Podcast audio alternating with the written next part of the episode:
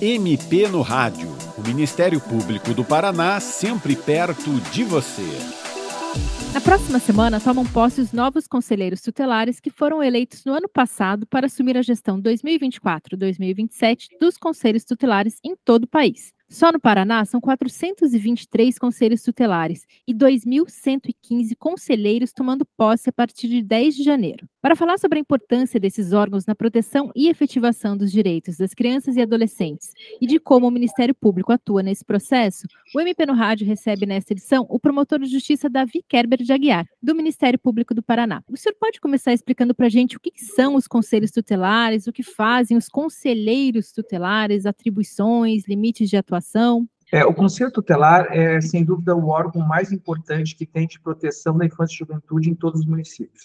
Para você ter uma ideia, é, ele é o único órgão da Constituição Federal que só tem essa atribuição de proteger crianças e adolescentes em situação de risco ou ameaça violação de direitos. Eles atuam basicamente em três grandes situações. A primeira delas é quando tem uma omissão do próprio Estado, ou seja, o Estado não faculta uma creche, o Estado não faculta um atendimento de saúde para uma criança adolescente. O Conselho será um dos primeiros órgãos de cobrar o poder público para que isso aconteça. Uma segunda atuação é a atuação, eventualmente, quando ocorre ameaça ou violação de direito praticada pelos pais ou responsáveis legais. Exemplo, o pai ou a mãe eventualmente abusa dos meios de correção e de educação, ou então há uma omissão do pai e da mãe com relação ao dever de levar os filhos para a escola.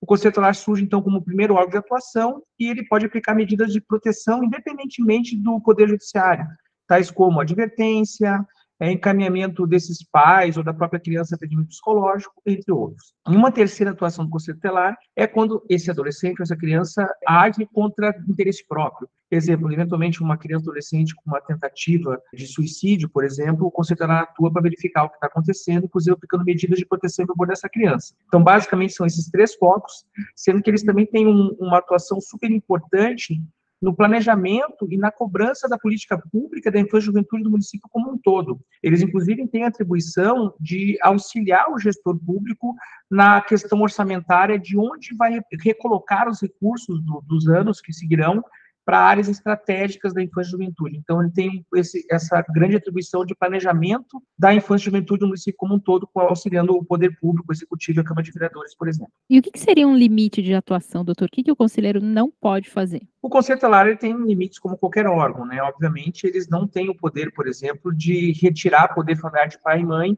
ou retirar a guarda sumária de pai e mãe. Isso somente o Poder Judiciário, com contraditório e ampla defesa, pode fazer. O ECA, o Estatuto da Criança e Adolescente, ele limita bem a atuação do Conselho Tutelar. Primeiro, porque eles atuam só em situações que se deflagra a situação de risco. Ou seja, tem que estar claro uma situação em que um direito de uma criança adolescente está sendo violado, como eu falei, ou pelo Estado ou pelos seus pais ou responsáveis legais. Então é bem é bem tranquila a sua atuação porque eles não podem tudo. Mas é claro que eles podem muito, né? Toda vez que há essa situação de risco e justamente para evitar a morosidade de uma ação judicial, eles têm esses poderes de aplicar algumas medidas de proteção específica como eu já citei uma delas, advertência, encaminhamentos para aquisições de tratamento de saúde, encaminhamento para matrícula em escola, até mesmo eles podem indicar, sim, aí sim, para o próprio Ministério Público, eventualmente, necessidade de colocação dessa criança, adolescente em família substituta, mas daí o Ministério Público atua de forma judicial. Enfim, o ECA ele é bem fechado, está é bem fechado com as atuações e destaca que a atuação do Conselho Tutelar é só nessas situações. Perfeito. Eles ficam na linha de frente da rede de proteção, é isso, doutor? Isso, pode dizer que ele é o primeiro órgão a ser acionado quando se deflagra uma situação de risco, porque a Constituição Federal, o Estatuto do Adolescente, deu esse amplo poder, no bom sentido da palavra, por isso que eles atuam diretamente sem burocracia. Mas é claro que eles sempre têm que observar, né, não está destino de observar o atendimento da rede de proteção como um todo. Eles são um órgão que, por exemplo, podem requisitar serviços públicos, mas não pode requisitar de qualquer forma. É como, como a tua pergunta, tem que ser quando há uma situação de risco e quando está clara uma violação de direito, por exemplo.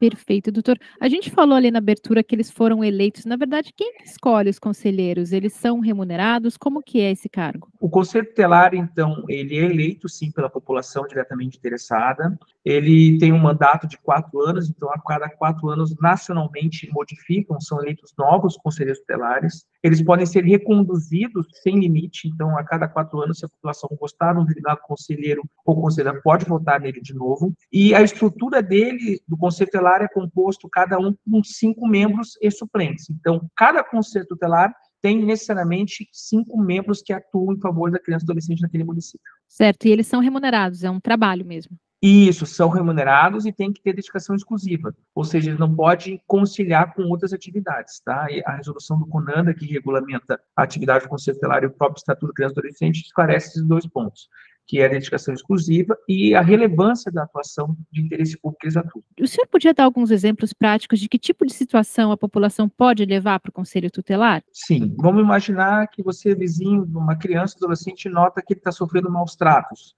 Escuta choro elevado, ou alguma situação que indique que ela está tendo uma violação de direito. O conselho tutelar é o primeiro órgão que pode ser acionado. Ou até mesmo uma situação de abandono, verifica se a criança está sozinha em casa. Situações também que se verificam, por exemplo, a criança não está indo para a escola, o conselho tutelar é o primeiro órgão a ser acionado. Ou então há uma suspeita de eventual abuso sexual contra uma criança adolescente. E nesse ponto, a mera suspeita já é importante que seja acionado o conselho tutelar. Então, toda vez, em resumo, que há essa violação de direitos, seja por quem tem que cuidar deles, ou então, como a gente já citou, uma falta de vaga em creche, por exemplo, o Conselho Tutelar é o primeiro órgão que pode ser acionado nesse sentido. E como que essas denúncias devem ser feitas, doutor? O senhor falou ali suspeitas, então a gente não precisa ter uma prova de violação, a gente pode só levar a situação e o conselho que vai fazer essa apuração? Isso. Claro que a gente está imaginando uma suspeita que tem um mínimo de indicativo, né? Até para a gente não correr o risco de pessoas tentar colocar situações inadequadas para inimigos, por exemplo. Mas a mera suspeita sem prova, como eu falei, está com uma criança que mora do lado e tem muito choro noturno desproporcional dessa criança. Não se sabe o que está acontecendo na casa. Há uma suspeita que pode estar acontecendo alguma coisa. Nesse sentido, o Conselho Tutelar já pode começar uma atuação, sim, diretamente através de uma denúncia. Geralmente as denúncias são via telefone, aí o município disponibiliza, cada município tem seu telefone específico do seu Conselho Tutelar, disponibiliza para denúncia, inclusive. Pode ser também denúncia presencial e na sede do Conselho Tutelar, e pode se pedir o anonimato.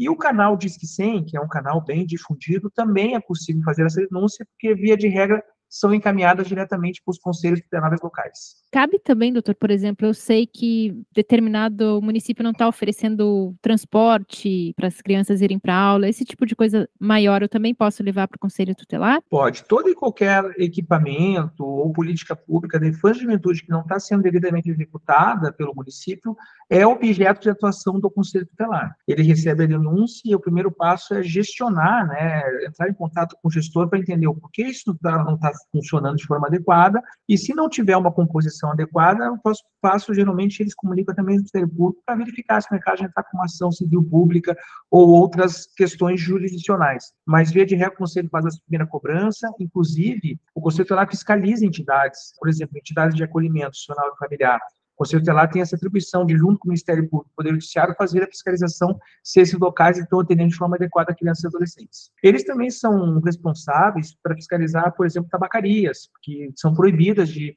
vender cigarro ou permitir o consumo de cigarro por criança e adolescente, casas lugares onde se vende bebida alcoólica e com mesa de sinuca, que é proibido, por exemplo, a frequência de crianças, o Conselho também fiscaliza, e nesse ponto eles têm o poder, inclusive, de verificar uma irregularidade e entrar com uma representação judicial para aplicar uma multa contra essas entidades. Como que alguém pode saber quem são os conselheiros tutelares na sua cidade? Como acompanhar o trabalho dessas pessoas? O conselho tutelar tem uma característica bacana que geralmente, como ele é eleito pela população local, né, a população já conhece pelo próprio objeto da eleição, né?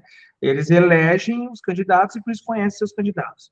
Mas caso a pessoa não saiba, às vezes se mudou de um município para o outro, é importante ir na prefeitura, e aí esses lugares como prefeitura, CRAS, CREAS, Unidade de Base de Saúde, todos eles já têm como referenciar onde fica o conselho telar responsável por aquela região. Um local também interessante para se conhecer um pouco melhor e ver como está o trabalho do próprio Conselho Telar é o Conselho Municipal de Direito da Criança e Adolescente. Via de regra, eles têm assembleias, né, reuniões conjuntas, em que se debate a política como um todo e a população pode assistir lá, inclusive, eventualmente, se estão falando do Conselho Telar, ou falar com algum conselheiro do Conselho Municipal, perguntar como é que é a atuação do Conselho Telar, se assim desejar. Mas como é um órgão muito próximo da comunidade, via de regra, é difícil ele ser desconhecido assim ao ponto de não saber como procurar e onde localizar. E os telefones estão sempre em locais estratégicos de atendimento ao público, enfim. É um órgão facilmente acessível de conhecimento da população, em tese. E deve ser bem acessível, é isso, né, doutor? O conselheiro tem que receber o cidadão de forma tranquila, né, para o telefone, presencialmente. E isso é uma obrigação primária do Conselho Tutelar, receber a população e receber suas denúncias e dar os devidos andamentos. Como a gente falou, né, é um órgão que acaba atuando em situações difíceis, em que envolve relação de, de criança e adolescente. Então, o membro do Conselho Tutelar, tem, ou a membra, tem que ter essa sensibilidade de receber a população, tentar traduzir aquilo na informação necessária para corrigir né, o que está eventualmente irregular em âmbito municipal. Doutor, e quando alguém verifica alguma irregularidade relacionada ao conselho tutelar na sua cidade, o conselheiro tutelar está se passando de alguma forma, como e a quem se deve noticiar essa situação? A gente pode buscar o Ministério Público nesses casos? Pode, o Ministério Público sempre é uma porta aberta para a população nesses casos. Mas também o Conselho Municipal do Direito das Crianças e Adolescentes, que são geralmente o órgão primário de apuração. É o Conselho Municipal que recebe essas denúncias instaura-se sindicâncias, procedimentos administrativos para apurar o fato e, a depender né, da gravidade do fato ou não, pode a lei municipal prever desde uma advertência até mesmo a destituição do cargo. Mas o Ministério Público também, da mesma forma, é um canal aberto para essas denúncias. É só procurar a promotoria da infraestrutura da sua localidade, que, da mesma forma, recebe a denúncia, faz a apuração ou faz essa articulação de encaminhamento do Conselho Municipal para juntos fazer a apuração. O senhor falou dos conselhos municipais. Toda cidade, então, no estado do Paraná, tem um Conselho Municipal da Criança e Adolescente, é isso? Isso mesmo. Toda cidade tem um conselho municipal da criança e adolescente, conhecido como CMDCA da cidade, né? A prefeitura geralmente indica o local, ele fica numa sede própria, eles têm reuniões semanais, né, às vezes mensais, mas via de regra com uma, uma frequência semanal, e os conselheiros municipais estão lá, isso também, inclusive, para esclarecer a população, né, eventualmente quais as medidas são possíveis a serem adotadas pelo Conselho Tutelar ou a Conselho Tutelar não agir conforme a lei. Quais seriam as regularidades comuns relacionadas ao trabalho do Conselho Tutelar, até para as pessoas poderem identificar? Eu acho que uma a população tem que estar muito atenta, por exemplo, quando o Conselho Tutelar se nega a fazer o atendimento quando é solicitado.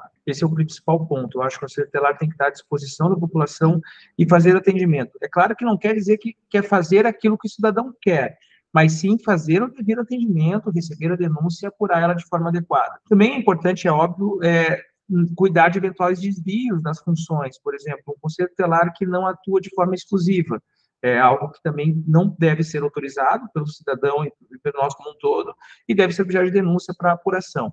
E horário, controle de horários, eles têm que trabalhar, enfim, todas aquelas situações em que se vê uma disfuncionalidade naquela atuação que ele tem que fazer, que é basicamente estar na sede do conselho, receber a população e dar encaminhamento das denúncias e tomar as providências no seu âmbito de atuação. Perfeito. Doutor, e como é feito o trabalho do Ministério Público em relação aos conselhos tutelares? É um trabalho muito próximo, porque eh, o Conselho Tutelar ele tem muita autonomia, né, de várias atividades que não precisam do Judiciário, mas algumas são importantíssimas a atuação do Judiciário do Ministério Público, como, por exemplo, o Conselho Tutelar constata que aquela família não é apta a ficar cuidando daquela criança adolescente, o Conselho Tutelar aciona imediatamente o Ministério Público para que ele proponha uma ação de destituição do poder familiar, uma ação de alteração de guarda. Nos casos mais drásticos, inclusive, é, pediu acolhimento institucional familiar da criança e adolescente. Casos, por exemplo, também de denúncias de crime, abuso sexual contra criança e adolescente, o Conselho Tutelar tem a obrigação de comunicar imediatamente ao Ministério Público que adote as medidas cautelares criminais que forem necessárias e também a persecução penal quando confirmado o crime. Então, de fato, se tem um órgão na seara da infância em que há uma atuação muito próxima com o Ministério Público, esse, sem dúvida nenhuma, é o Conselho Tutelar.